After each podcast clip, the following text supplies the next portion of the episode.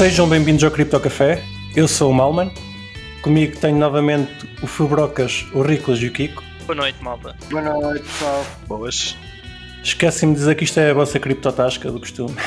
Adiante. Hoje connosco temos um convidado especial, o Guilherme Maia, que é consultor na área de cripto. Olá, Guilherme. Obrigado por estares connosco. Olá, boa noite. Obrigadíssimo pelo convite. É um prazer ter-te cá. Já, já, já ouvias o Cripto Café ou tiveste conhecimento só agora?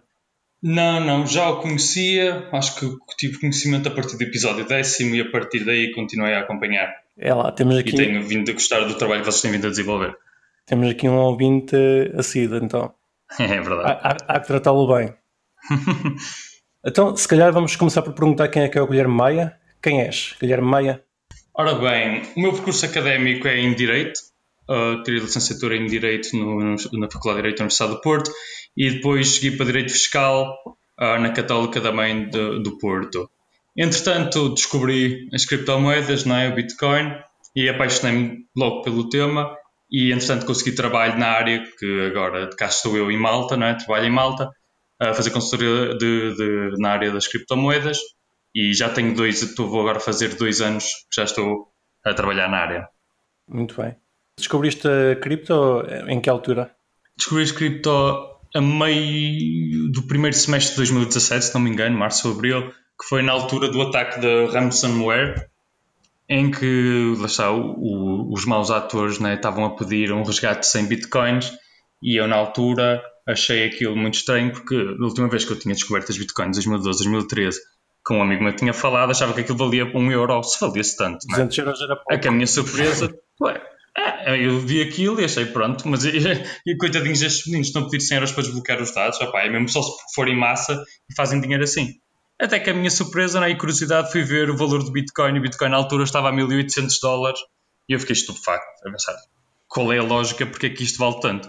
E a partir daí comecei a estudar, comprei todos os livros que havia, que na altura eram 3 ou, ou 4, sobre blockchain e de, rapidamente apaixonei-me pela, pela matéria, não é? E passado dois ou três meses comecei a investir e cá estamos onde estamos agora hoje em dia e realmente consegui progredir a minha carreira no sentido de ir para as criptomoedas, que não é um espaço muito fácil de vingar, mas lá está. Consegui e cá estou com, com muito, muito, orgulho e muita sorte também.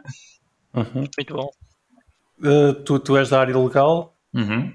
O que é que descobriste na área legal quando entraste para as criptomoedas? Qual é, qual é que foi a tua primeira a primeira impressão que tiveste sobre, sobre a parte legal das, das moedas digitais? Uh, um verdadeiro vazio que ainda hoje em dia se sente muito, não é? especialmente em Portugal, mas que efetivamente havia e ainda há, primeiro, um desconhecimento brutal sobre, sobre o que é, que é blockchain em geral, os criptoativos, criptomoedas, o que nós quisermos chamar, em geral, especialmente da parte da supervisão ou dos reguladores, que agora começamos a ver algum trabalho a ser, a ser concretizado, e ainda bem, não é? Faz com que o espaço tenha alguma maturidade, mas efetivamente quando entrei, em 2017, sentia que não havia nada no fundo, o que nós tínhamos era ali o Huawei Test, que sempre foi dos Estados Unidos, e questionava -se sempre que é o Huawei Test, o Huawei Test para aqui, o Test para lá, mas a termos a níveis europeus não havia assim tanta coisa. Entanto, surgiu de Malta e comecei também a aproximar também do tema de Malta, e a partir daí, pronto, comecei a estudar muito o regime português, já tive curiosidade, também tive alguns colegas que também estavam interessados nessa área, e depois realmente investi muito também do meu tempo na área do direito fiscal e dos criptoativos na, na, na, área fiscal cá em Portugal, até que foi a minha tese de mestrado, inclusivamente. Pois, isso, o, o facto de ser um, um vazio é ao mesmo tempo aliciante, digo.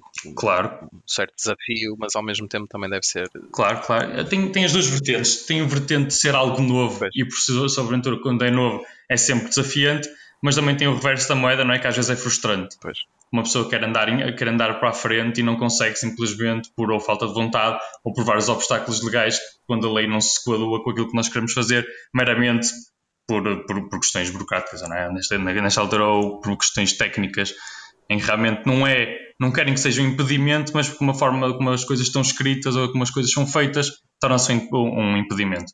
Pois, claro, a vontade também do supervisor ou do regulador, nesse sentido, também atrasa sempre um bocadinho, não é? Pois, e acredito que também seja um desafio nesse sentido, porque a velocidade do espaço e a velocidade do espaço legal uh, são completamente uhum, diferentes. Uhum, é? Verdade, a tecnologia anda sempre muito mais rápido que a lei, não é? Pois. E na tua opinião, Existir este vazio legal é bom ou é mau para, para a área? Ora bem, é bom até certo ponto. E acho que já estamos a chegar a um ponto em que já é mau. Isto é, quando é no início é sempre bom haver um vazio legal, porque é para sempre a livre atuação não é? do mercado e da tecnologia, em que se pode realmente evoluir muito, desenvolver muito, sem estar com alguns problemas burocráticos que podem impedir, de certa forma, a evolução. Contudo, chega um ponto em que a tecnologia já está minimamente maturada, como é, como é o caso do blockchain, está minimamente já aceitável, já temos algumas bases sólidas sobre o que é que é tecnologia, em que realmente para darmos o próximo ponto, o próximo salto, o salto à adoção, o salto à educação, realmente consegues passar para as massas, ver que é uma tecnologia que realmente faz sentido existir e que resolve certos problemas, tem que haver regulação. Justamente também muita parte também da regulação, como é óbvio, no caso da blockchain em concreto, do investidor, né? entre aspas, investidor. Uh, que as pessoas gostam muito de ter pelo hype das moedas, não fazem o que estão a fazer, e depois, quando as coisas correm mal, gostam de ir sempre ao supervisor reclamar, a dizer porque é que não estavam os nossos direitos protegidos, né? uh, e isto, infelizmente, é, é, uma moda que não é só, claro, aos cripto, a criptomoedas, mas recentemente tem sido onde tem mais impacto. Quando as coisas correm mal, vão sempre chorar. Portanto, tem que haver regulação mesmo para haver essa proteção do investidor, que é muito chato para as pessoas que realmente percebem, não é? porque vão ficar muito mais restritas mas na verdade protege muito mais do que aquelas pessoas que realmente não sabem nada e estão à espera do dinheiro fácil e eventualmente vão perder o dinheiro todo. Portanto, é sempre aquele. É sempre complicado de compreender, não é? E ver qual é que é o melhor nível de atuação. E sendo assim progressivo, se calhar também dá ao, ao, ao regulador a possibilidade de aprender. E deixar, como deixa o tempo fluir, consegue ver o que é que está a acontecer, o que é que são as novas inovações, passo a passo, e depois consegue devidamente regular, em vez de regular logo à partida, como foi um bocado dos Estados Unidos, que não mudou nada, não é? Então sufocou toda a inovação potencial que podia haver lá. Agora estão melhores, mas puseram logo uma corda ao pescoço desde 2017, para o bem ou para o mal. Sim. Estás a falar na questão de, de eles pagarem imposto. Não, ele não está a falar na questão não, não. dos impostos, ele está a falar eh, da BitLicense, por exemplo. Ah, ok, na Nova sim, York, sim, Nova sim. York, ok. Nova York, por exemplo, sim, que foi completamente é, quase uma forca para qualquer projeto que quisesse estar lá. Somente em 2017, pronto. Mas, mas, e mesmo também depois a questão de o que, é que, que, é que eram securities, o que é que não eram securities, se podia haver alguma uh, isenção para, para, fazer foster ao desenvolvimento, mas na verdade, pá, não, eles não mudaram, aquilo é aquilo e aquilo sempre será aquilo, pelo menos até prova em contrário. E dessa forma os Estados Unidos sofreu um bocadinho mais, a meu ver, especialmente os investidores dos Estados Unidos também, do que qualquer outra zona do mundo. Como é que sempre me questionei, eu não percebo nada de, de, de leis, uh, mas sempre me questionei uh, como, é que, como é que se aborda a questão borderless, não é? sem fronteiras e, e, e não haver um, um, ponto central onde atribuir. Uh... Isso em termos fiscais ou em termos de regulação, por exemplo, a determinar o que é que é uma security ou não? Ambos. Ambos, ok. Em fiscal é fácil, não é? Uh, agora, pois agora a fiscalidade também pode ser um bocado complicado. Vamos falar aqui dos Estados Unidos ou na Europa em geral? Como preferires se calhar da Europa, porque se calhar é aquilo que sim, os ouvintes uh, se relacionam. É assim, em termos de tributação em termos europeus, temos, claro, muitos acordos bilaterais que determinam que se, o, se o sujeito passivo, não é, a pessoa que for tributada, uh, estiver, tiver mais de 180, 183 dias num determinado país, uh, será nesse país que será tributado. Agora, isto aplica-se para qualquer rendimento que um sujeito passivo tenha, não é? Seja, eu estou em Malta agora, por exemplo, se eu passar mais 103 dias cá, todos os meus, todos os meus rendimentos, teoricamente não são todos, mas pronto, na grande generalidade, todos os meus rendimentos que eu tenho obtido no meu trabalho, no meu trabalho independente, mais-valias, rendimentos capitais, serão tributados cá. Agora, há sempre aquela questão aqui que nas criptomoedas as pessoas têm um bocadinho medo de confundir, que acham que, por exemplo, como se é tudo descentralizado ou é tudo assim, digamos, na cloud, não é na cloud, não é na internet e seja o que for, que já não são tributados por esse princípio. É muito difícil provar, ninguém sabe onde é que eu estou, ninguém sabe onde é que estão as minhas coisas. Opa, isso é verdade, sem dúvida, mas isso não é um problema. Isso a questão é, isso é um problema para a administração tributária, mas a pessoa como sujeito passivo, uh, sujeito passivo daquele determinado país vai ter que pagar os impostos. Se não paga ou não, isso é outro problema, mas à partida, à partida terá que pagar. Sim, teria que os declarar. Exatamente. Mas aí depende dos impostos que estás a falar. Estás a falar dos impostos, por exemplo, de comprar e vender moeda. Sim, e a partir de quase todos, quase, quase, quase todas as atividades relacionadas com compra de moeda ou pagamento em moeda têm sempre algum tipo de, de, de imposto adjacente. Embora cá em Portugal tenhamos muita ideia que não. Isso é que depois até podemos desenvolver um bocadinho para aí a seguir, em que Portugal há muito este mito, né, esta construção, que não se paga impostos em Portugal. Está errada, diga-se já. Há algumas exceções, mas em geral é uma, é uma concepção errada. Ou seja, pagamos impostos sobre criptomoedas em Portugal? Ora bem. determinados valores, suponho. Nem é tanto por aí. Na generalidade, sim. É, é mais por aí. Uh, até lá está, houve agora um artigo, e, uh, não acho que o artigo tenha sido interessante, mas pelo menos o artigo foi tipo, quase um grito de Ipiranga um advogado que chegou aqui, um advogado português chamado Gonçalo, se não me engano, não sei onde é que eu tinha um artigo aqui, Gonçalo, que realmente diz que é tipo Portugal, cripto, um mito. Imposto um mito. Que é no fundo um, um pequeno, muito, muito breve artigo a dizer: opá, desacreditem-se que Portugal é um paraíso fiscal para as criptos ou que é cripto-friendly. Porque efetivamente isto é verdade. Isto é, é, algo que nós precisamos de efetivamente pôr um ponto final e dizer: Portugal não é amigo das criptomoedas de todo e não é um paraíso fiscal. Isto porquê? Vamos segregar os impostos não, em três grandes áreas. Temos o IRC, temos o IVA e temos o IRS. No IRC, nem há dúvidas. Se temos algum tipo de rendimento proveniente de Bitcoin para a nossa empresa, esse rendimento faz parte da atividade da empresa, ou nós compramos, está, ou até recebemos de um pagamento e guardamos, e aquilo sobe, sobe em valor e vendemos mais tarde, vai ser sempre tributado. Sempre. Ou seja, em IRC, como podemos ver, não há qualquer tipo de isenção, qualquer tipo de ajuda, não há nada. Hum. Temos o primeiro imposto, lá está, que não é o que interessa mais, não é? Porque como uma pessoa está a falar, está a falar mais do trading e de compra e de venda. Mas estou aqui a tentar pôr em gavetas para conseguirmos perceber realmente qual é que é a abordagem uh, do imposto cá em Portugal. Certo. IVA.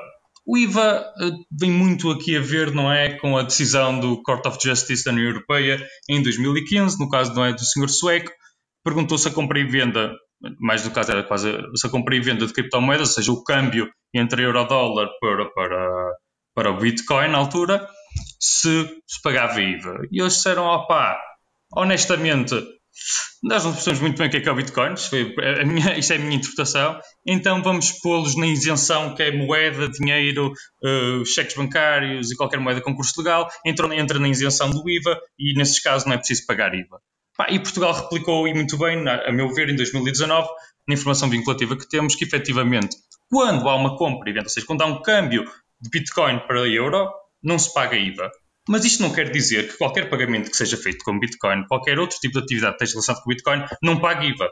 É só mesmo a compra direta entre o euro para o Bitcoin e vice-versa. Isto é muito importante, que é outra coisa que temos que reiterar aqui, que é o Bitcoin. Nós ouvimos isto, isto o, o, Court of Justice foi em 2015. Temos que pensar que isto é, é a época pré-2017. Ou seja, embora houvessem algumas utility tokens, algumas moedas estejam a mudar assim um bocadinho uh, no âmbito, não é? Dar algum tipo de direito ou dar algum tipo de obrigação ao token holder, o Bitcoin dominava e não havia quase dúvidas nenhuma que só o Bitcoin é quase que importava. Então esta era pré-2017 tinha este tipo de interpretação. Nós agora temos que ter muito cuidado com o pós-2017. Começamos a ver utility tokens, começamos a ver tokens que são backed por, outras por mercadorias, não é? em português commodities, em inglês. Uh, começamos a ver algum tipo de, de securities, entre aspas, seja ilegal ou não ilegal, não regulado, mas começa a haver toda uma mais abrangência, não é? E temos que ver que esta interpretação foi feita à luz quando o Bitcoin era rei. E isto só se aplica ao Bitcoin e a nada mais. Quanto muito, podemos fazer alguma analogia, por exemplo, ao Litecoin, podemos fazer ao Bitcoin Cash, que efetivamente, pá, gostamos ou não gostamos dos projetos, são moedas porque não representam nada sem elas, sem ser elas próprias. Mas agora não podemos extrapolar isto, por exemplo, para utility tokens. Opá, sabemos lá, não há qualquer tipo de entendimento nesse sentido, não é? Até podemos presumir que são parecidos, mas não são. Pois. Para a lei não são, para o entendimento, para a jurisprudência não são. Mas isso, isso foi em 2017, não é? E agora estamos em 2020 e agora já yeah, Foi em 2015 até. Sim, 2015. É. Pronto, e depois aconteceu 2017 e as coisas alguns mudaram muito. pensaram era melhor mudar, não é? E agora vais ter o problema semelhante com o DeFi, não é? Ou seja, isto ah, sim, falar sim. daquilo que eu estava a dizer antes da, da, lentidão e de não conseguir acompanhar o espaço, não é? Uh, o espaço está sempre uhum. Bocado à frente em relação àquilo sim, que a lei não, consegue, não. É? Eles ainda estão a discutir o Bitcoin e o mercado já está no DeFi. é? é isso. E lá está, isto foi em 2015, portanto já é tirar o cartola ao chapéu. Em 2015 realmente temos um pronúncia, o, o Court of Justice pronunciou-se, pá, já é bom. Sim, sim. Acho que foi um bom passo na altura, mas lá está, temos que pensar que a última e a única menção que nós temos em alguma coisa neste sentido tributário é de 2015. Muita coisa mudou, portanto também pode mudar o próximo entendimento e dizer, olha, a partir de agora paga-se IVA. Pois. E as coisas podem mudar muito de repente. Sim. Portanto, lá está, não há assim uma segurança, há alguma segurança, como é, mas temos que pensar que é, é, era pré-2017, ainda pré-2020, se quisermos ir pelo DeFi, não é? Portanto, aqui há alguma incerteza, mas podemos dizer efetivamente que, é, que o Bitcoin é tributável neste caso, não é? mas não é tributado porquê? porque há uma isenção. Ou seja, deixa-me distinguir estas duas palavras que é melhor. Tributável é que o ativo em si, não é? A atividade em si está prevista para ser tributada. E depois ela pode não ser tributada, como? Através das isenções, que é o que acontece com o IVA, ou seja, prevê-se que aquele tipo de compra não é, caia na, na, no escopo do, do, do, IVA, mas há uma isenção realmente para isso e faz com que não seja tributado. Sim, ou seja, no fundo, se eu comprar um produto ou um bem, vou pagar IVA com Bitcoin. Certo. Sim, é? sem dúvida. Mas sim, se, sim, se sim. eu trocar euros para euros ou dólares, uhum. uh, aí não, não tenho que pagar, é só aí isso. Não. E é só nesse ah. caso em concreto, só Exatamente. nesse caso em concreto mesmo. A única isenção que existe é essa. É, ou seja, como já podemos ver aqui, IRC não há nada, pagas tudo e acabou. Em IVA temos uma pequena isenção só no câmbio. E agora vamos para o IRS, não é? que é realmente a parte mais difícil e onde há todo este hype de dizer que Portugal é um país fiscal e que vens para Portugal não pagas nada de impostos, opá, é uma maravilha. Sim, sim, especialmente em Portugal. Algum dia iam deixar isso acontecer, não é? Portanto, o que é que acontece? O que é que nós temos aqui que entender? Temos que ver é que tipo de atividade é que pode ser tributada à pessoa singular, não é? À partida, para a IRS, o que mais releva para nós é a compra e venda de criptomoedas. E a compra e venda de criptomoedas só pode cair ou outros rendimentos obtidos, por exemplo, no DeFi, até podemos entrar por aí que até é interessante, ou rendimentos obtidos de criptomoedas em criptomoedas, digamos assim, não é? Fazemos um pool, fazemos o DeFi, recebemos o yield, vai, todos os meses até recebemos ali juros, não é? Do nosso, nosso empréstimo. E isso é uma coisa que, meu Deus, só em 2030 é que vai ser abordada cá. Mas, pronto. Primeira coisa, categoria B, a questão do trabalho independente, ou seja, é supostamente a categoria onde todos os traders se devem enquadrar. Isto é, se nós comprarmos Bitcoin e vendemos Bitcoin ou qualquer outra criptomoeda, isto é independentemente agora já não é só Bitcoin, de qualquer criptoativo, digamos assim, para englobar tudo, se for uma atividade que tenha, um, um carácter de habitualidade e a orientação da atividade é a obtenção ao lucro, não é? Este carácter de habitualidade faz com que qualquer rendimento obtido a compra e venda de criptoativos seja tributado na categoria B. Isto é certinho, ou seja, se eu comprar 30, fizer é, pá, até digo que se calhar 30 operações por mês, teoricamente já sou tributado na categoria B. Porquê? Porque é uma atividade. Sim, como é, que, como é que defines a periodicidade? Ou seja, isso é um bocado arbitrário, não existe, claro. eles não dizem ao certo o que, é, o que é que te faz um profissional ou não. Pô, isso, isso, é, isso é que vamos para a segunda parte não é, da categoria B. E porque é que, porque é que a AT automaticamente também excluiu de ser categoria A, não seja atividade de trading e não deram qualquer tipo de orientação a mais. Porque precisamente este carácter, primeiro este carácter de habitualidade é relativo não é? Ninguém sabe muito bem qual é que é a limite da barreira entre ser uh, um, um carácter habitual de todos os dias ou ser uma vez por mês. Será que já constitui a categoria B? Honestamente, pelo espírito da lei e pela, pelo menos pela minha interpretação, o que, é que acontece? Teoricamente sim, mesmo que seja uma vez por mês. Porquê? Porque depois tens que ver o que é que é a categoria G, e lá vamos, não é? das mais-valias, que assim muito resumidamente a categoria G determina que são ganhos esporádicos. Ou seja, ganhos que tu nunca na vida estavas à espera de ganhar e ganhaste. Literalmente a categoria G funciona muito neste sentido. Ou seja, é, são os chamados windfall gains. São, gain, são, são ganhos que uma pessoa tem e que não estava à espera. Por exemplo, tens o Bitcoin em 2012, pá, esqueceste que aquela coisa existia, de repente vês o preço e dizes, ei, que loucura, está, está aqui 12 capas agora e minei aquilo e tenho pá, 20 Bitcoins ali, pá, vou vender agora. E vendes. Isso em Portugal é que não é tributado. Mas já lá vamos que é que tem mais a categoria B, não é? Temos os traders. E depois porquê? Porque aqui há outra questão interessante que é a categoria B também prevê a inclusão dos atos isolados, que é também esta questão de uma prática esporádica de uma atividade, não é? Ou seja, se tu comprares Bitcoin uhum. for um ato isolado, mas comprares com o intuito de revenda, ou seja, eu compro Bitcoin para mais tarde vendê-lo mais caro, nem que seja daqui a, sei lá, 6, 7 meses, este ato é um ato objetivamente comercial. E um ato objetivamente comercial é tributável e tributado pela categoria B. Mas o que é que acontece? Qual é que é, que o grande reverso da moeda, moeda e porquê que a AT nem sequer se pronunciou neste sentido? É porque o ONUS da prova, ou seja, quem tem que provar essa intencionalidade de querer vender para revenda, não é? Cai na administração tributária. Ou seja, é impossível. temos aqui um elemento subjetivo impossível de se provar, não é? A AT não pode dizer assim, olha, Fubrocas, compraste isso e vendeste uma semana depois, ah, compraste com o intuito de revenda, então és tributado. E tu dizes, opá, não, por acaso até comprei para usar, mas opá, aquilo até subiu tanto que até decidi, olha, quero vender. Ou seja, entramos ali numa palavra, diz que diz, diz que não diz, isto não tem valor nenhum, não é? Ou seja, falha a categoria B por aqui. E é por isso que eh, vemos na, na informação vinculativa da AT esta grande questão de, opá, só se for trader é que importa, tudo o resto dos atos isolados, pá, vamos passar à frente e passamos para a categoria G, né? que, é, que é o que vemos aqui. Uhum.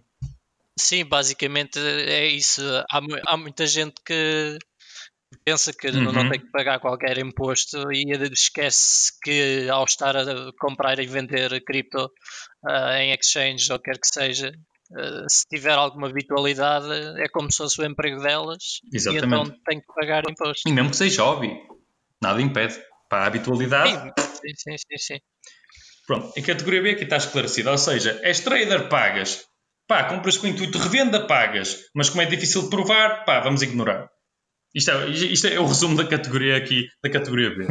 Passamos para a categoria E, que é o regime dos rendimentos de capitais, não é? O que é que são os regimes dos rendimentos de capitais aqui da categoria E? No fundo, assim, muito simples, muito facilmente, não é? Normalmente esta categoria é aquilo que nós pagamos em relação aos juros, em relação aos dividendos, em relação aos royalties.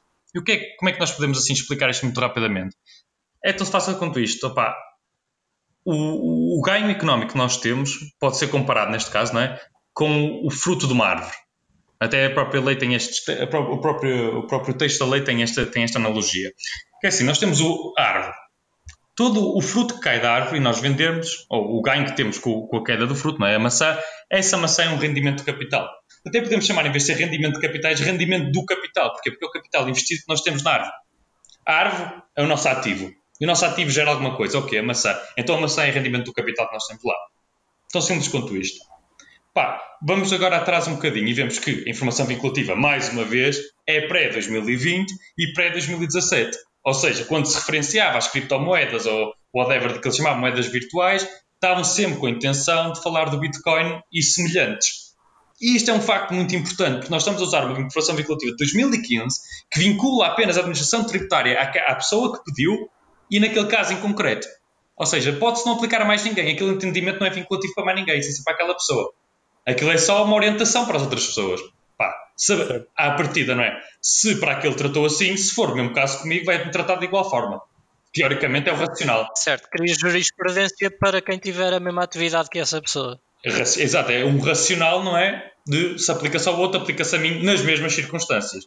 Mas mais Exato. uma vez, 2015 que é que acontece? Agora, que é muito interessante, não é? A categoria E foi rapidamente descartável porque quase nunca na vida ganhavas Bitcoin. Opá, primeiro não havia, não havia sequer security tokens nem conceito DeFi que te pagassem Bitcoin, não é? Como, como teres lá o teu dinheiro investido numa pool, qualquer coisa, não pagavam nada. Então, pá, para eles sempre pensaram, pá, isto não é um problema, nem vamos tratar a categoria E. Pá, não é fruto? Não. É, é, é árvore? É. Então pronto, não é categoria E. Mas hoje em dia agora, nem é pré-2017, agora é 2020, que temos, como, como referiram bem, o DeFi.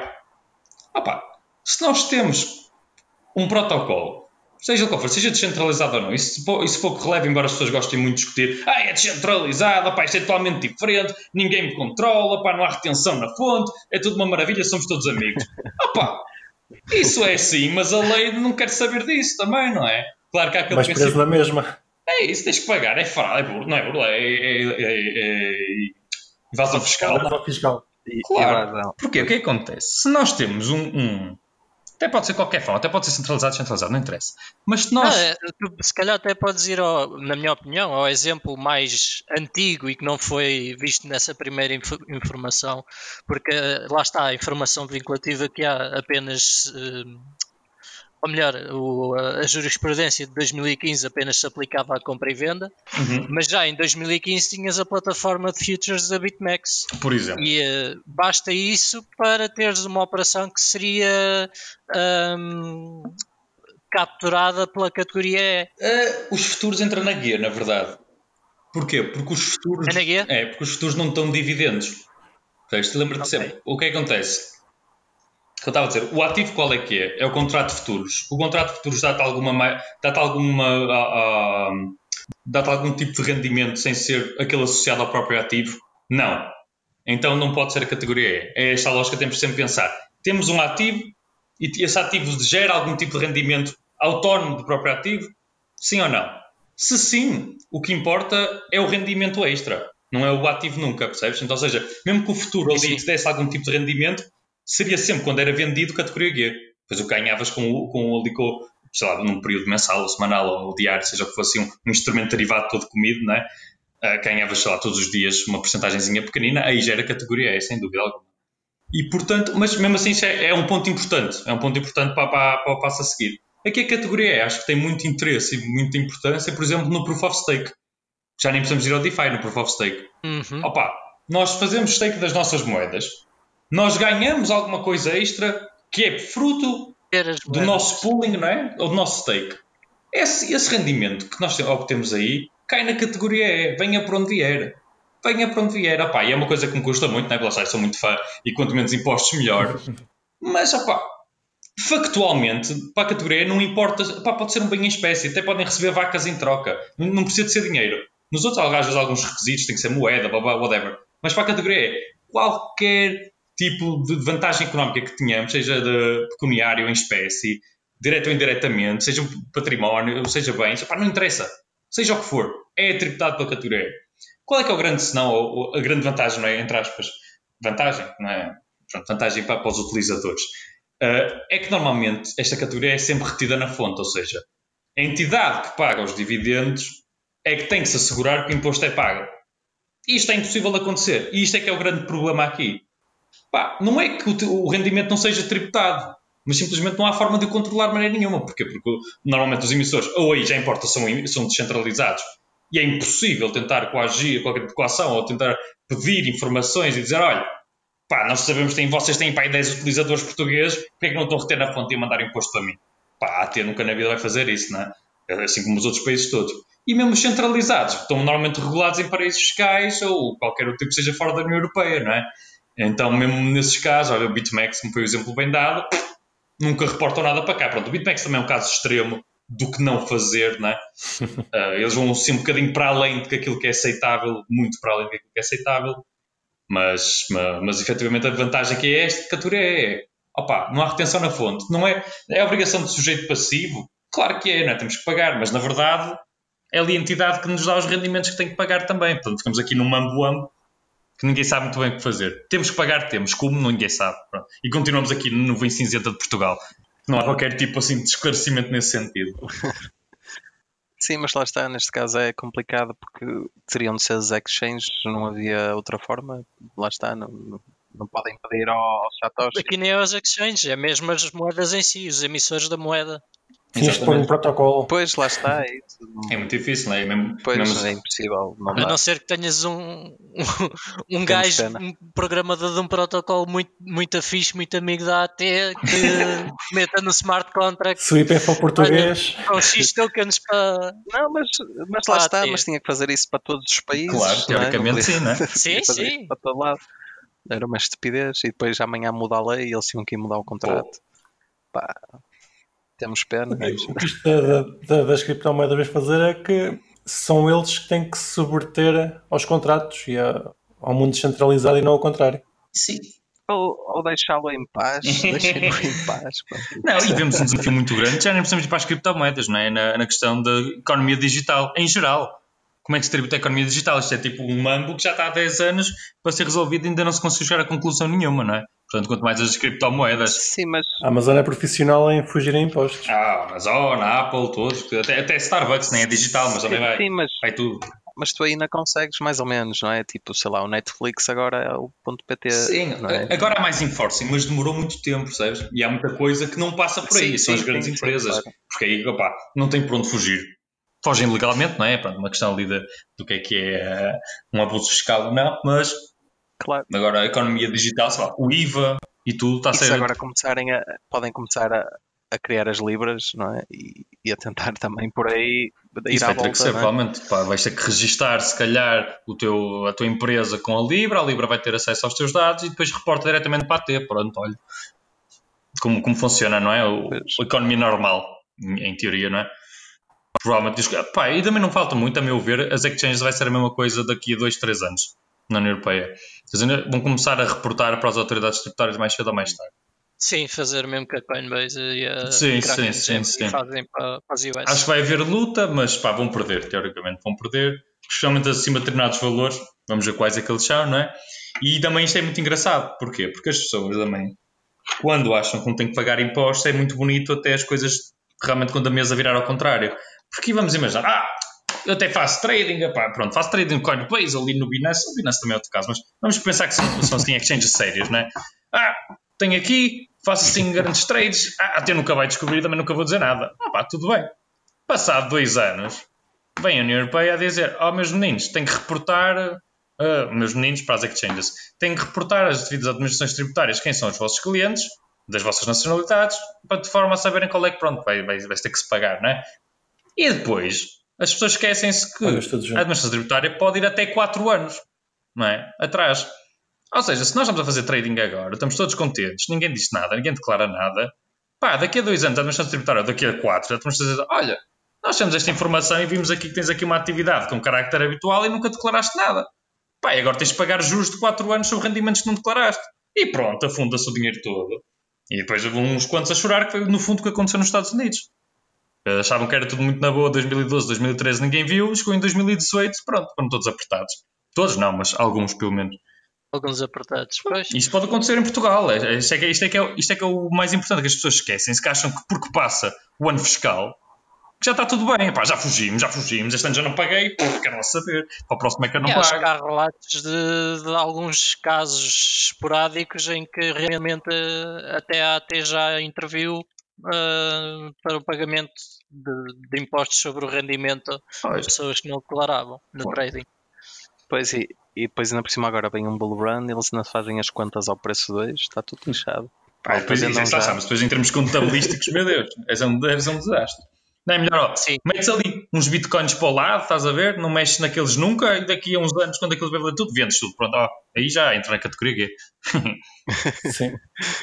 ok, e isso, qual, qual, é que é o tempo, tipo, qual é que é o tempo que tu tens, por exemplo, para estar, não fazer treino? Imagina, imagina um gajo qualquer comprou em 2012, fica até 2022 sem vender. O que é que acontece nesse caso? Ok, é onde vamos para a última parte, que é a categoria guia, não é? O regime de incrementos patrimoniais, no nosso caso em concreto, o regime das mais-valias.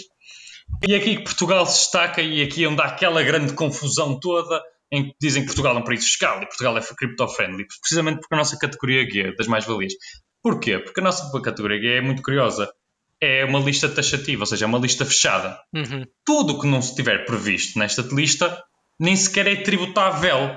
Ok, nem é tributado, é tributável. E quando não é tributável, não, é, esta aqui que é, acho que é um ponto que eu até gosto de salientar, é se Portugal tem esta legislação, vamos falar, não é? É, é a nossa fiscal, que diz: opá, o Bitcoin nem sequer entra aqui, então Portugal é neutro, não é amigo de nada, simplesmente não calhou. E isto que é importante, não calhou estar lá. Ainda não alteraram. É isso, não alteraram, não calhou, não querem alterar, tudo bem, mas isso não significa que sejam amigos, porque para ser, um, para ser um Tech 7, como se chama, não é? O Crypto Friendly, tem que haver vontade do regulador para criar uma isenção a dizer pá, o Bitcoin é tributado é tributável, desculpem. Mas nós vamos fazer uma isenção e dizer que ninguém paga nada. Aí sim há uma vontade clara por parte do regulador, por parte dos políticos, seja de quem for, que efetivamente querem que seja cripto-friendly. Portugal simplesmente calhou de ser um buraco no meio de nada. É uma lacuna na lei. Isso não significa que somos amigos das criptomoedas, não é? Pronto. E porquê que é um buraco? Simplesmente ainda não sabem tributá-las. É isso. E, não, e porquê que não é um buraco? Porque todos os outros países têm o seguinte. Quando chegas à categoria que é das mais-valias, dizem qualquer outro rendimento que não seja tributado nas categorias anteriores. Pá, ou seja, cai tudo lá. Isso é o que devia ser, não é? Em Portugal é tudo que não caber nas outras categorias G, se for um destes. E pronto, tens pá aí. Tem, pá, agora sim de cor já não me lembro quantas linhas tens, mas tens algumas linhas. E porquê? Porque isto, claro, tem interesses políticos, não é? Por exemplo, a arte. A arte é sempre uma grande questão. Como é que tu tributas arte? A arte não é tributada em Portugal. Não cabe lá. É curioso, não é? Pá, tens aquelas dúvidas, não é? Porquê que algumas coisas são e outras coisas não? Porque há interesses, como é óbvio. Pronto, e ter este regime fechado, por acaso, compensou para os portugueses. Porquê? Porque aqui, aqui se nós formos à categoria da, das mais-valias, há aqui este conceito né, de que é windfall gains, né? ou seja, são ganhos esporádicos, inesperados. E o Furoca está-me a perguntar o que é que seria, né, eventualmente, o timeline ou, ou um período aceitável. Opa, honestamente não sei dizer, né? Simplesmente tens que provar que não está. Que, opa, eu nunca faço trading, comprei uma vez, tenho ali armazenados, até podes, se calhar, ir comprando e num dia vendes tudo. Opa! Isso aí para mim já me parece assim um, um windfall game, não é? Uma pessoa vai acumulando, uma pessoa vai comprando, mas agora não vai comprar, vender, comprar, vender, comprar, vender, comprar, vender, comprar, vender, Epá, isso é mais esquisito. Mas um caso, claro, em que realmente uma pessoa pode ter a certeza absoluta em que não é tributado, é um caso que tens o Bitcoin durante algum tempo e vendes passado muito tempo. Pá, qual é que é este tempo? Eu digo mais de um ano. Mas mais de um ano é uma opinião minha, porque, porque nós vemos nos outros. Sim, mas desculpa, uh, o comprar, vender, comprar, Uhum. vender, aos olhos da AT é quando tu recebes o dinheiro na conta. Ou seja, se estiveres na exchange a comprar e a Uhum. vender, e se ela não reportar, Ah, se. a AT não Ah, sabe. pronto, mas ela estamos outra vez na conversa do não sabe. Não significa que não seja. Sim, mas quando reportar, Pois, não significa que não seja tributado, percebes? Sim. Não, eu, eu digo no sentido, lá está, se, se fizeres uma transferência ou duas por ano, Não, não, não. O que importa é a atividade do, do câmbio, não é a transferência do, do, do Coinbase para a banca. Isso pode Sim. alertar por outros motivos, Sim. mas não fiscais, percebes? Isso pode alertar por levagens de dinheiro, tipo, onde é que veias dinheiro, ou Pois. também por acréscimos patrimoniais injustificados. E aí que era aquilo que o Rico estava a dizer. alertam a, a AT. Pois, é isso que ele estava a dizer. Ou seja, o pessoal que se calhar estava ali a dizer que estava desempregado, não é? O Ok. subsídio de desemprego, e de repente aparece com um Ferrari. Pá, até podes não ser tributado, atenção. Mas tens que justificar. A AT vai-te perguntar, ó meu menino, como é que tens dinheiro para isso se estás desempregado e declaras o rendimento mínimo? Percebes? Isso pode chamar muita atenção nesse sentido. Agora, se tu justificares, dizer, olha, realmente comprei Bitcoin em 2012, guardei-o até agora, vendi, sou milionário, teoricamente não és tributado. Mas só nesses casos, assim, mesmo muito esporádicos, muito específicos também. É, é por isso que está, há aqui um desentendimento gigante, para mim é chocante em Portugal, que é as pessoas acharem que é uma maravilha, não temos de dizer nada a ninguém, opá, é tudo tranquilo, ninguém precisa de pagar nada. Opá, isto é tudo muito bonito até o dia. Porque há ter, se calhar, opá, não vai ter capacidade, não é? Depois há, há um princípio que é o princípio da, da capacidade administrativa, não é? De, de tributar o imposto. E a administração tributária, neste momento, tem coisas mais importantes com que se preocupar, porque também não é um mercado assim tão grande. Mas isso não invalida, não temos que declarar, não é? Pronto. Mas isso, há- isso são outras questões. E agora a questão é, porquê que o Bitcoin não cabe aqui? E mais uma vez temos que ver o pré-2015. Vamos nos lembrar que a AT, não é? O pré-2017, peço desculpa. É, a informação que dei é pré-2017, ou seja, mais uma vez está-se a referir ao Bitcoin. E o Bitcoin, claramente, não cabe. Até deixa-me ver aqui, deixa-me abrir só um momento. Aqui o código do imposto, aqui na internet, para falar com mais certeza. Ok, está aqui. Pronto. Aqui as mais-valias têm, têm, têm várias alíneas, mas aqui é que nos importa, efetivamente, são a, aliena, a alienação onerosa de partes sociais e de outros valores mobiliários. Ou seja, aqui o que nos importa é a venda, a alienação, vamos dizer, a compra e a venda, não é?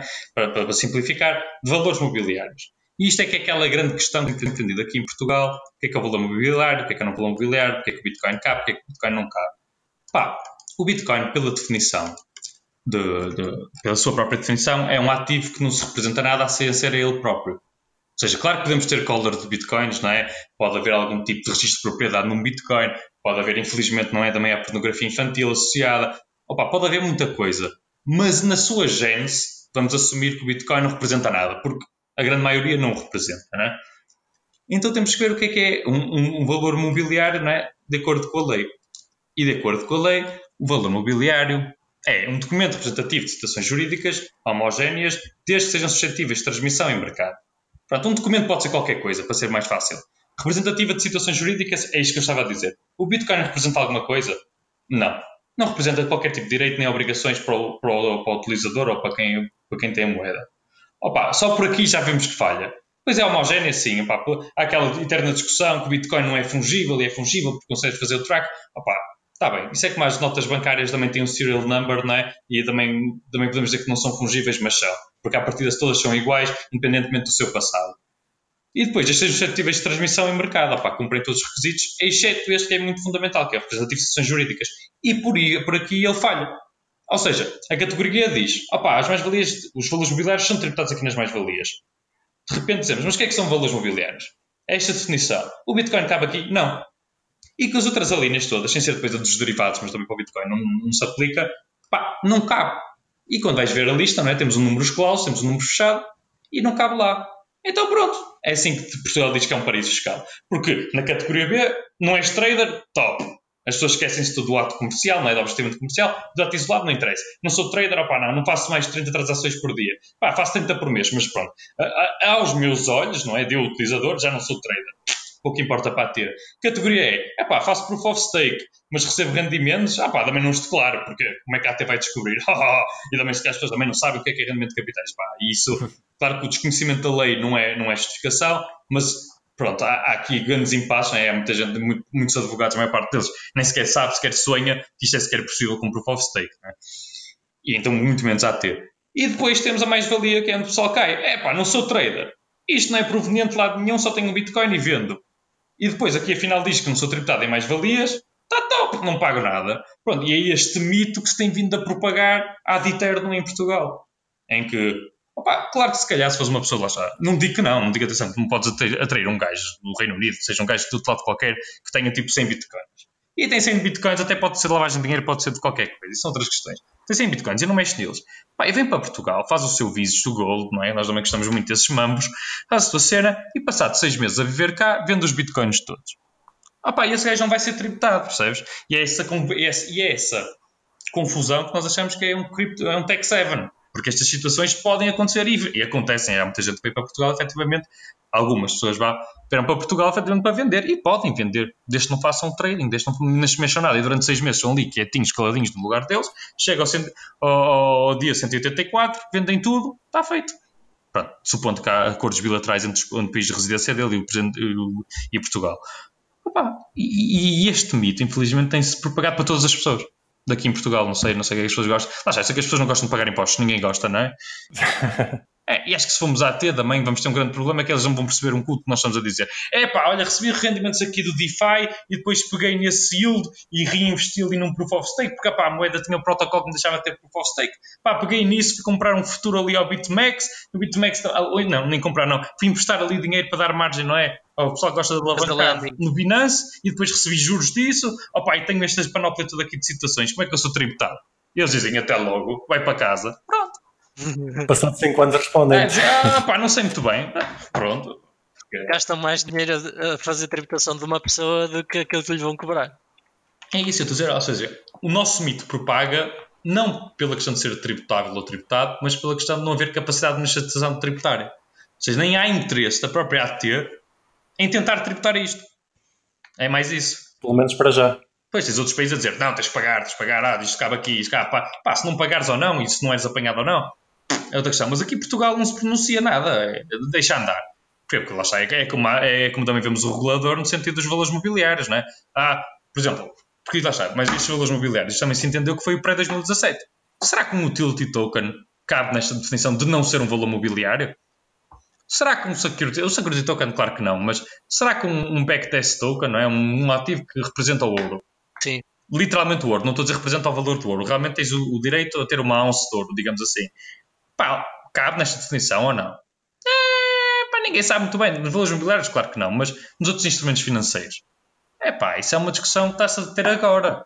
Porque agora teres um conceito, que tens um token, que é um contrato que representa a tua a propriedade, que depois é um ativo, que depois podes fazer, sei lá, a, a Redemption, não estou a esquecer o nome em português. Uh, uh, como é que se faz? Como é que se, como é, não é, não é bem. Uh, pronto, dá troca, é melhor, é mais fácil. Podes trocar pelo Sim. ouro, não é? Que representa. É pá, é pá, isto parece uma cena de 2500, mas na verdade já temos este desde 1100, não é? Pá, teres um papelzinho que representa uma barra de ouro e vê lá, uma cena de outro mundo, mas ei, agora não sabemos muito bem o que é que isto é, isto é muita tecnologia, isto pode andar de um lado para o outro e ninguém sabe muito bem o que é que é, pá. Sim, mas lá está, eles não podem usar essa legislação que no fundo já existe para ativos claro. semelhantes lá no fundo são semelhantes, não é? Porque nós estamos a fazer online. Eh, Exatamente isso, mas parece que tem medo, não é? Eh, em alguns casos, sim, sim, claro. não, porque é era impossível. Não é? É, é, é que há muito esse também, lá sei, essa concepção também do próprio Crypto Boy, não é? Digamos assim, o pessoal que usa as criptos, né?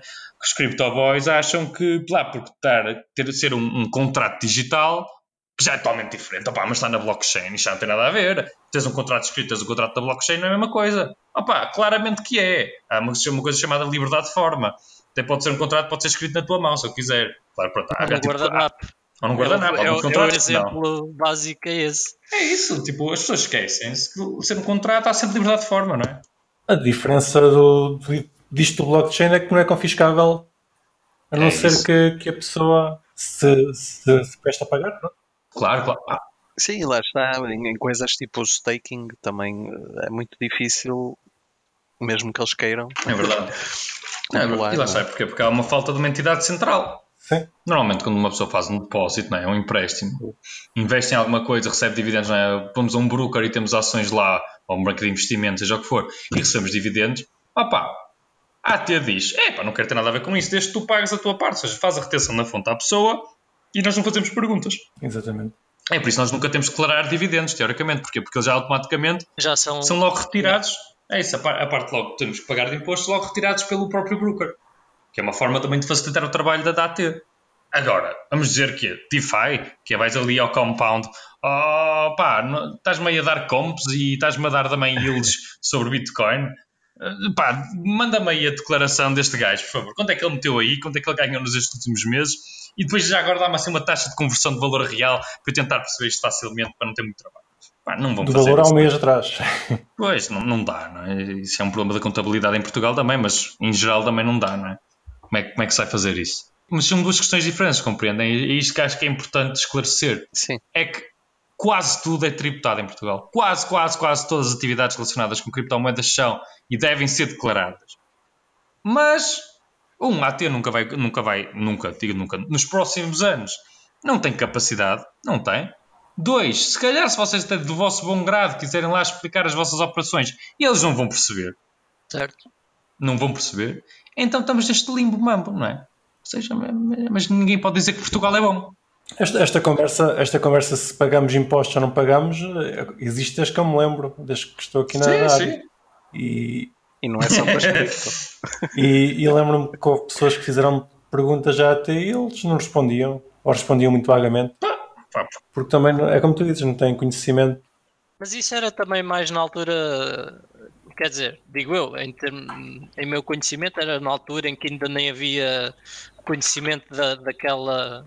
Enfim, daquele decreto de 2015, por exemplo. Uhum. Ah, a partir daí sempre já houve mais ah, algum à vontade da AT em esclarecer esse tipo de questões. E posso dizer, por exemplo, eu também fui contactado pela AT para reportar ah, o tipo de operações que tinha tido e para eles tentarem perceber melhor o que é que, é que deviam ou não tributar.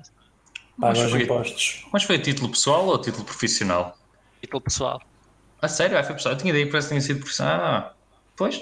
Não, quer dizer, porque depois isto é enquanto eu ainda não tinha empresa e então vieram ver, ah, então, mas como é que Ah, você faz aqui a compra e a venda, etc. Como é que isto, enfim, como é Funciona. que nós, yeah, como é que isto funciona, que é para a gente perceber como é que podemos tributar aqui os impostos nisto.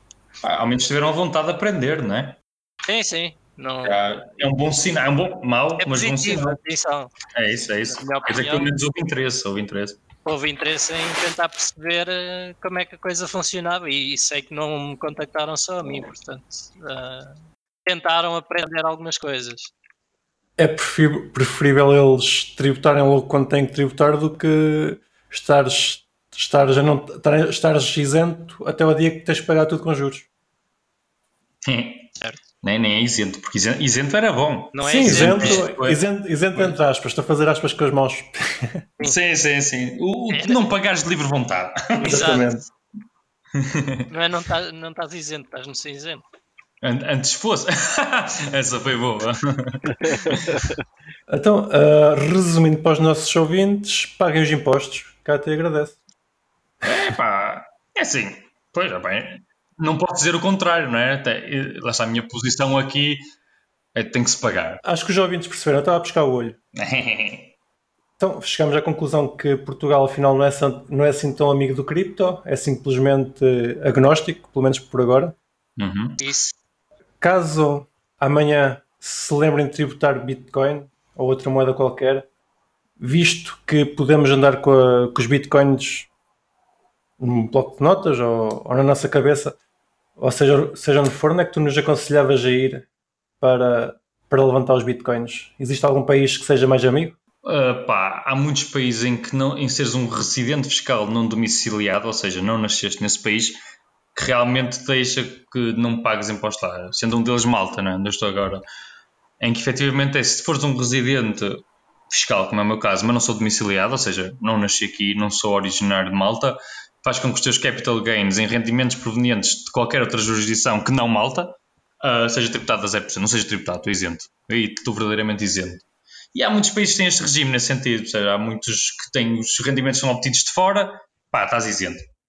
Tens, pá, Singapura, nem és dentro, não pagas nada em capital gains, não é? Pá, Luxemburgo tem um regime mais favorável, mas não é isenção completa. Depois tens os verdadeiros paraísos fiscais, mas que lá está, a grande vantagem aqui da Malta é que na União Europeia. Isso é dentro da União Europeia, não pode ser considerado paraíso fiscal, portanto não se podem aplicar algumas normas, não é? Da, uhum. do, do, da blacklist uhum. dos paraísos fiscais, que tens que pagar 35% de imposto sobre os teus mais-valias, a não ser que justifiques porque é que foste para lá e tens de ter um motivo muito válido para ir para lá. Ou seja, imagina, tu antes o que é que o pessoal fazia? O pessoal tinha ações da Apple, não é? mas comprou ações da Apple na altura, ia todo contente ali para, para as Ilhas Caimão, passava lá seis meses, pá, vendia tudo, não pagava nada, voltava para Portugal, estava tudo bem. Portanto, agora a União Europeia está a tentar combater isso, a dizer, pá, tens de estar pelo menos lá cinco anos, ou 5 ou 3, já não me lembro. Ou realmente tenhas tipo um motivo sério para ter estado lá tipo um ano, ou mais de meio uhum. ano, não é? Que é tens trabalho, tens lá família, uh, se alguém está doente, te foste lá visitar. Ou seja, agora já não é só por te apetece, foste lá, vendeste e vazaste. E em Malta Exato. isso não acontece. Estamos dentro da União Europeia, livre trânsito de pessoas, podem vir para aqui e dizer, olha, vim cá, sei lá, curtir um ano sabático. Pronto, pá, vendes cá, é o que é. Das que esteja mais, mais de 183 dias. dias. É 6 meses. Exatamente. São seis meses, sim. Mais um dia. Sim, sim. Claro que lá está. Se for para fazer uma coisa desta, não convém estar seis meses, não é claramente óbvio. Exato. Sim. Mas mais uma vez, isto está. Pá, isto, isto lá está. Isto não é nada ilegal. Eu não estou aqui a pôr-me em risco nem nada. Porque é isso. A regra de imposto é pagar o menos possível. Exatamente. Ninguém te obriga a pagar mais imposto do que tu deves. Isto é, é um princípio do direito fiscal. Não deves, nenhum contribuinte, ou sujeito passivo, deve pagar mais impostos que aqueles que deve. Portanto, se tens uma alternativa, porque tens de pagar mais, podes pagar menos. É, é tão simples. Planeamento fiscal. É, planeamento fiscal, desde que não seja abusivo. Não é? Agora podes, claro, dizer que vir para aqui, depois provavelmente a AT depois vai, vai contestar, opá, mas pronto. Mas isso já são outros trâmites, né? isto aqui é falando muito high level, muito em geral, muito em aberto. Claro que as coisas não são assim também tão simples, não é? O mundo não é cor-de-rosa, mas teoricamente é isso, que, é isso que pode acontecer. Okay. ok. Se calhar podemos falar um bocadinho de algo sem ser impostos. Uh, okay. por exemplo, por exemplo, não. Uh, quando eu te conheci, estavas uh, envolvido num, num projeto à volta de securities. Uhum. A, a, tipo de consultoria que fazes agora ainda é nessa área? Infelizmente não. Porquê? Porque lá está, foi a mesma razão pelo qual esse projeto infelizmente também falhou.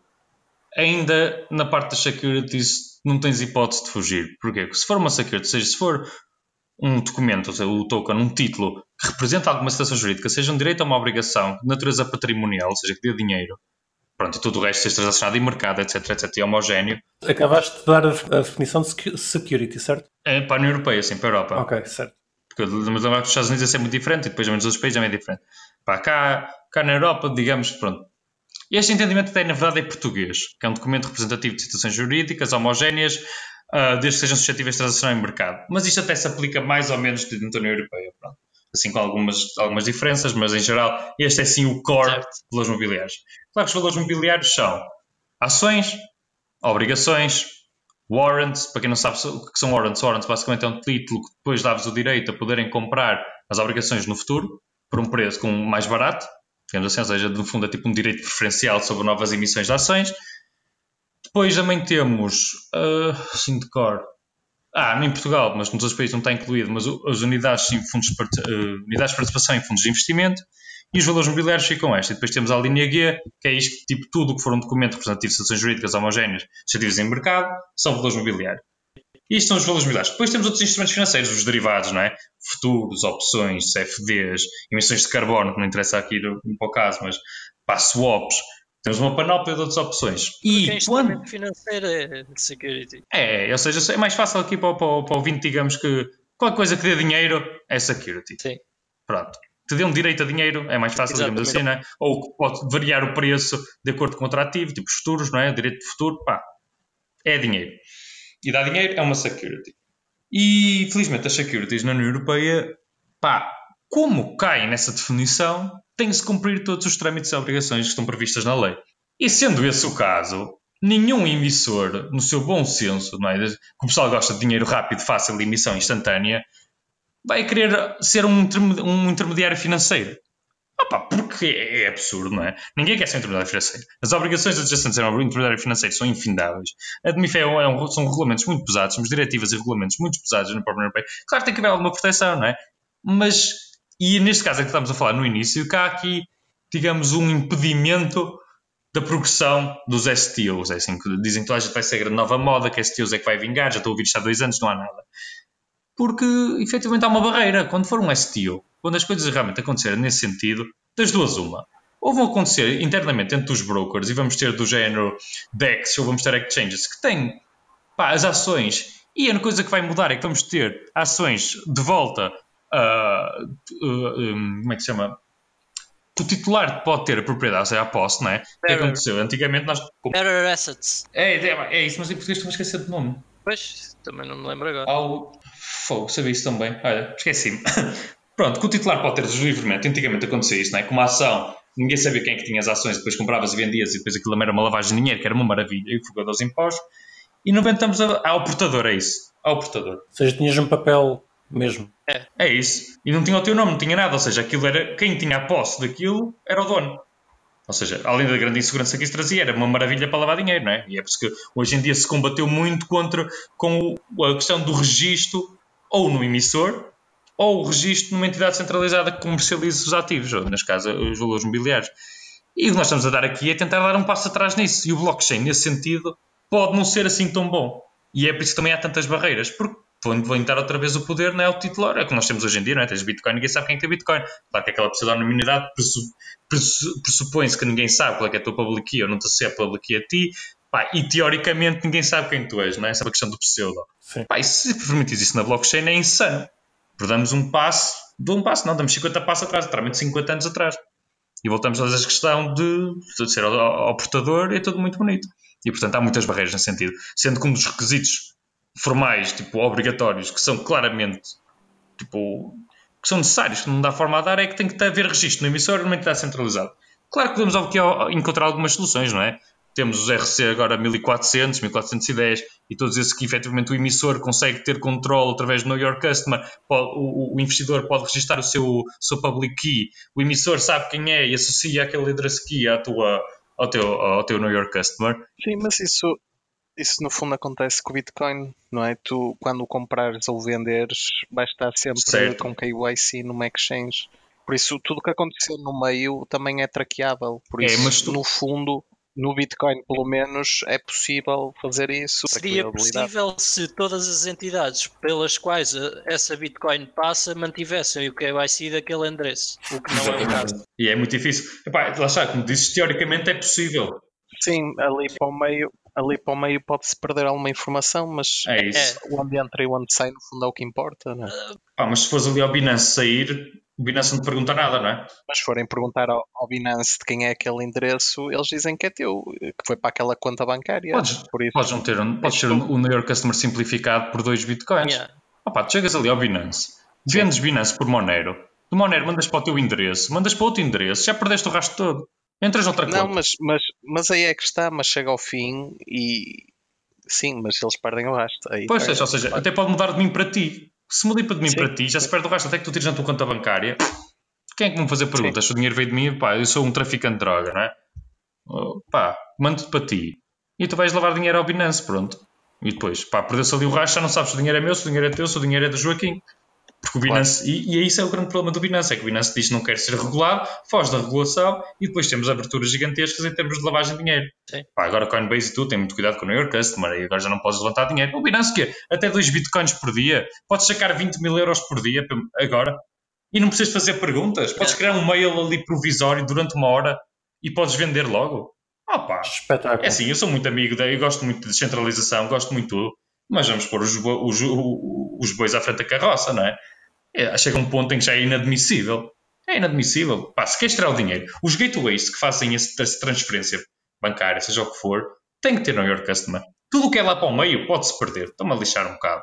Eu tenho um bocado a favor disso. Pá, pronto, eu passo para ti, passo para mim, passo. Mas quando o dinheiro for retirado, Sim. tem que haver esse controle. De onde é que vem o dinheiro? Depois não podes dizer, pá, já vim de Monero, pá.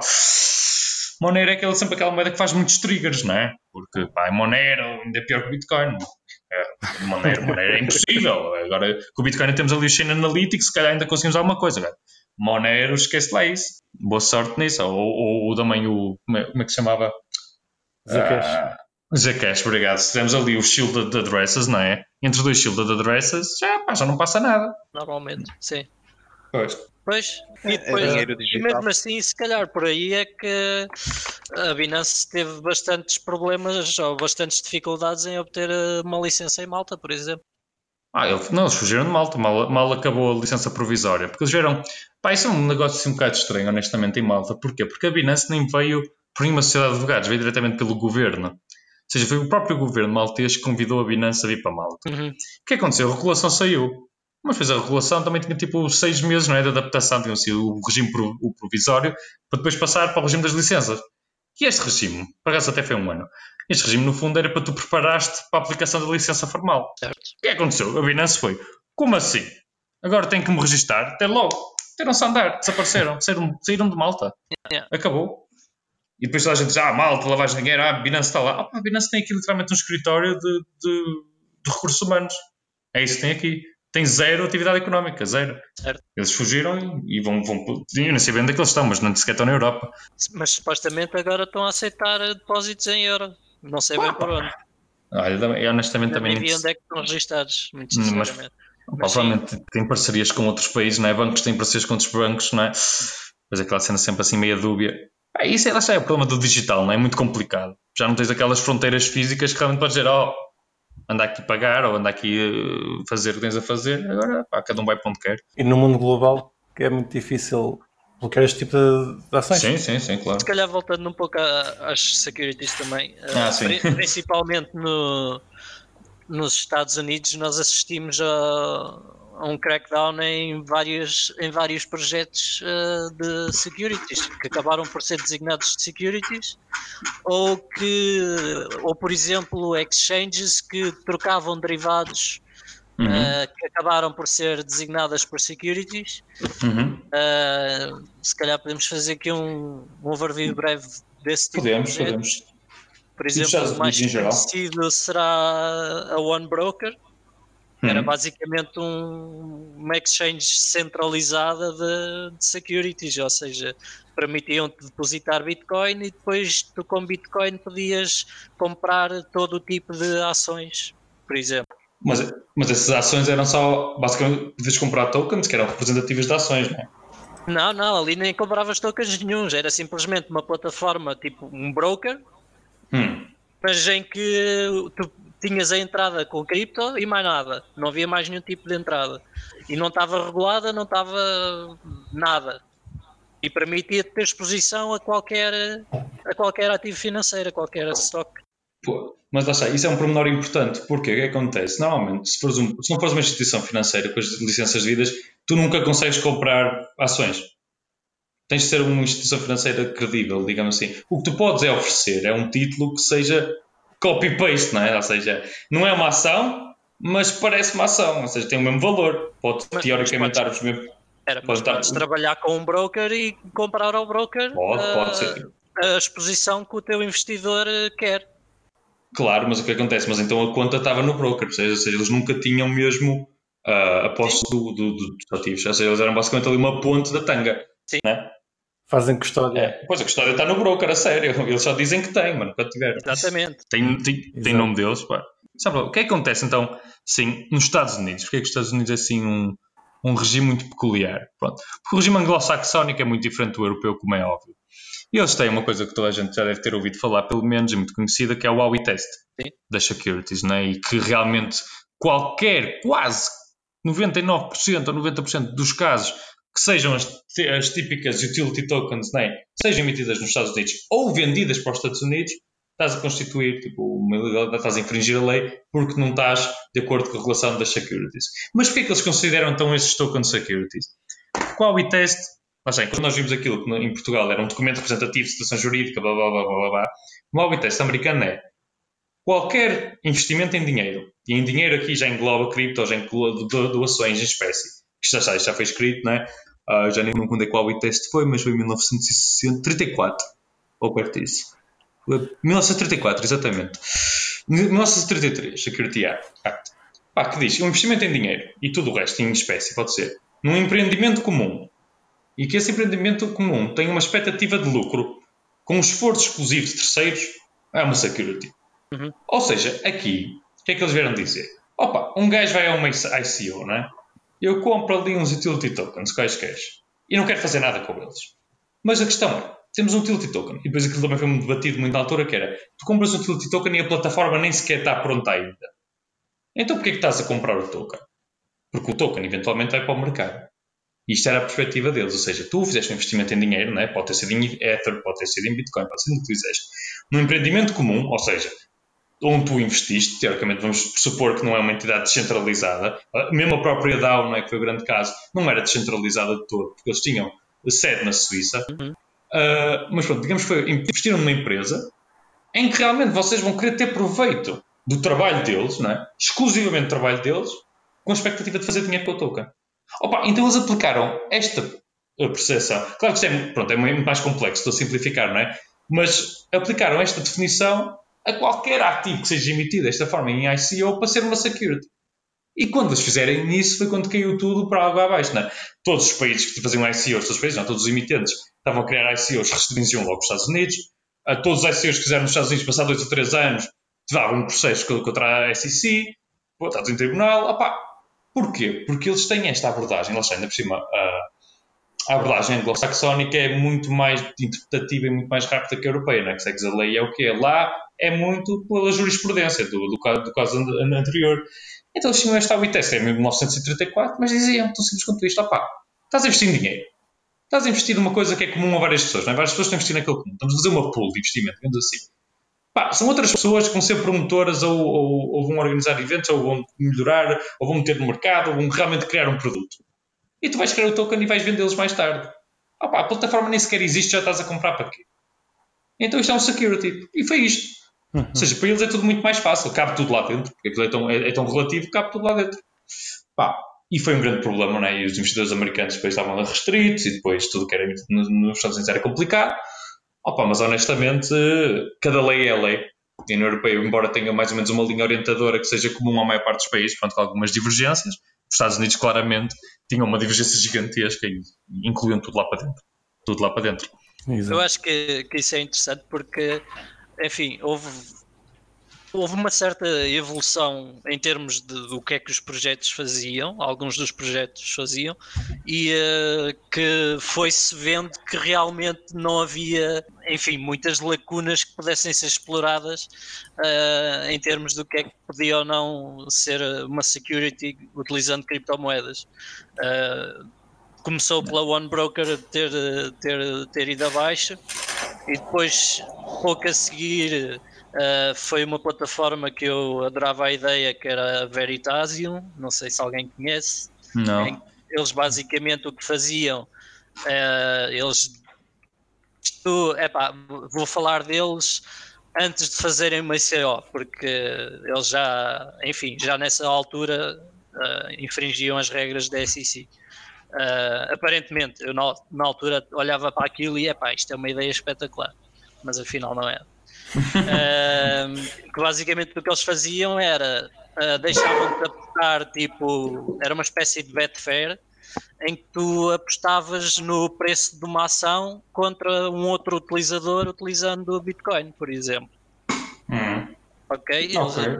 tinham uma plataforma online, tu ias lá e dizias: Eu penso que as, que as ações da Apple vão subir e tinhas outro gajo qualquer que dizia, ok, eu penso que elas vão descer. Abria um contrato multisig em Bitcoin, isto era tudo feito em Bitcoin, era bué da lembro-me qualquer coisa. Epá, aquilo era tudo feito em Bitcoin, não havia cá smart contracts de Ethereum, não era preciso nada disso, era uma carteirinha em Bitcoin só para fazer isso. Uh, pronto, quando o preço realmente atingisse aquilo, uh, o contrato era fechado e os ganhos iam da multisig para, para o devido, para o devido receptor. E, e como, é, como é que funcionava o Settle? Era, eles, eles eram o terceiro assinante? Basicamente o terceiro assinante servia de oráculo. Exatamente, ok. É era o que dizia, olha, o preço realmente subiu ou o preço realmente desceu do asset. Ah, eu, na minha ideia aquilo era espetacular, porque basicamente estavas a usar a cripto uh, para apostar em assets reais. Mas depois, quando eles fizeram ICO, ainda por cima, foram uns idiotas. Só para piorar Levaram aquilo PETH sem qualquer razão, porque o protocolo funcionava perfeitamente em BTC. Foram chamar mais a atenção com a ICO e foram rebentados com um processo E de foram SEC. Só quer sempre o dinheiro fácil, não é? E depois tinha- tens outro, que era a Abra. Ah, a Abra Wallet fazia algo semelhante, ah, mas em que aqui é- era algo muito semelhante o que eles faziam. E eles ah, faziam-se munir na altura de uma. Epá, era uma isenção da CFTC. Que os gajos diziam que se o derivado não fosse entregável eh, fisicamente, que então não era. eh, opa, era uma cena assim muito, muito fora. Não, pronto, não era considerado uma security, uma coisa assim do género. E aparentemente tinham encontrado ali um loophole qualquer. Ah, e afinal não, e levaram um processo no ano passado em cima e pararam de oferecer derivados de, de ações também, que eram o outro mercado que eu, que eu andava curioso de ver a oferecer derivados de ações. Eh, Aqui já, já não era uns contra outros utilizadores, era simplesmente uma plataforma central que realmente mantinha a custódia dos assets em que tu apostavas. Pois é, isso é muito semelhante ao, ao- ao conceito de CFD, não é? Provavelmente o argumento que eles usavam era em Ether depois, que recebias. Ah, não, tudo BTC. Era BTC na altura, pois. Mas BTC lá é considerado property, nem é commodity. Pá, porque lá está, se fosse aqui, diz, diz assim, opá, os CFDs, o que acontece? Normalmente os CFDs, não sei se vocês eh, sabem, o, cont- o Contract for Difference, não é? Que no fundo é uma aposta entre ti e o broker, não é? O que está a oferecer o contrato, em que tu dizes que o Bitcoin vai subir para cima, não é? Essa alavancagem toda que vemos de 20 vezes, 10 vezes, 1000 vezes, pronto, pode ser CFD, depois não é os futuros alavancados. Mas pronto, tu simplesmente literalmente fazes uma aposta no preço a dizer, eu acho que é para cima. Se aquilo for para baixo, depois és margin call para dinheiro todo. Se for para cima, pronto, ganhas a diferença. O que é acontece? Na União Europeia, os CFDs por si só têm que ser settled em dinheiro. Ou seja, há esse grande questão. Mas se for um CFD que é settled, se calhar em Bitcoin ou em Ether, se calhar fugia à, à denominação de ser chamado CFD, se calhar não era uma security. E se calhar foi esse aí o entendimento que eles também tiveram lá. Agora, provavelmente tiveram um, um entendimento contrário nos Estados Unidos e disseram, opá, nós só dissemos que a única commodity que existe é Ether. Bitcoin é property, opá, já acaba aqui, se calhar, e pronto, deixaram-se. É pá, é property, mas depois, eh, porque a questão é aquilo eh, em termos de transmissão do dinheiro, já não é propriamente property e é regulado pela CFTC. Por isso é que tu precisas então, das pois. licenças da CFTC para fazer ahm, ah, as MSBs, Money Service Business. Pois, Precisas dessas licenças para a transmissão. Estás a ver? Então nem sei qual foi o argumento que eles usaram, então. É diferente do que eu estava a pensar. É pá, Vamos ninguém fazer sabe, uma coisa. sinceramente, porque ah, no, na queixa que a, que a SEC apresentou, eles nem explicam co- porque é que realmente estavam a infringir as leis das securities. Enfim. Mas, Ah, mas aquilo que tu disseste é interessante. Eu por acaso nunca tinha pensado nisso. Que se fizeres o settlement em Bitcoin, que se for cá na Europa, pode ser con- Yeah. não considerado um bem mo- mobiliário. Não, neste caso é um instrumento financeiro. Porque o instrumento financeiro derivado. O instrumento financeiro mobiliário, lá está, são, é aquela questão Não é um CFD, mas é outro tipo de instrumento financeiro. que pode não ser, pois não cabe. Porque lá está, os futuros podem ser das duas formas, opções também, mas o CFDs está, que é um settlement em caixa, pá, o pressuposto, não é? Porque não faz Uhum. sentido que seja de outra forma. Epá, Não temos sentido. de falar sobre isso em off. aliás, eu tenho, eu tenho, aqui uma, uma sugestão que é o Guilherme volta cá no outro dia, que já, já estamos aqui a passar uma Ok. hora. Ah, a gente já fala em off, já te fazemos o convite of- Ok, oficial. ok. Opa, gostei da conversa, acho que ficámos todos mais esclarecidos. Esclareceste-nos a nós e, e certamente aos nossos ouvintes. Hoje não te vou fazer a pergunta da praxe porque já passamos claramente uma hora. Fica para a próxima vez que cá vieres. Ah, quem te quiser contactar, queres deixar os teus contactos? Uh, sim, podem-me contactar pelo LinkedIn, uh, Guilherme Maia. Esse é mais fácil porque eu estou 24-7 nesse. Ou no Telegram, Eu acabei de me juntar agora há pouco Ok. tempo ao vosso chat lá no Telegram. Ah, valente. Mais um, mais um membro. vamos, deixar, vamos deixar os links no- na descrição, como é, como é costume. Obrigado por ter estado connosco. A conversa foi bastante interessante e, e, elucidativa. Ficámos todos com mais conhecimento, certamente. Obrigado por teres cá estado, mais uma vez. Muito obrigado eu pelo convite. Já agora os patrocínios. Vão a, a pool.xmr.pt minar Moneros. Usem o Coin ATC do Ricos que está na descrição e agora vai ficar com uma descrição a dizer que é que é o lo- local Bitcoin. Ah, vão ao Bition procurar emprego, não é Fabrocas? Ainda aí estás? Focas hoje. Yep, estou cá? Ainda, ainda, ainda cá está. Vão, ao- vão, vão à Bition procurar emprego, então tem lá ofertas de emprego. E obrigado por nos ouvirem mais uma vez. Ah, até para a semana. Um abraço, mal. Muito obrigado. Até para a semana. E obrigado, Guilherme. Até para a semana. E não se esqueçam de nos seguir na vossa plataforma favorita, seja ela qualquer podcatcher, Spotify, YouTube ou Library. Entrem na nossa comunidade crescente no Telegram ou sigam-nos no Twitter em CryptoCafépt e partilhem este episódio com os vossos amigos. Até para a semana!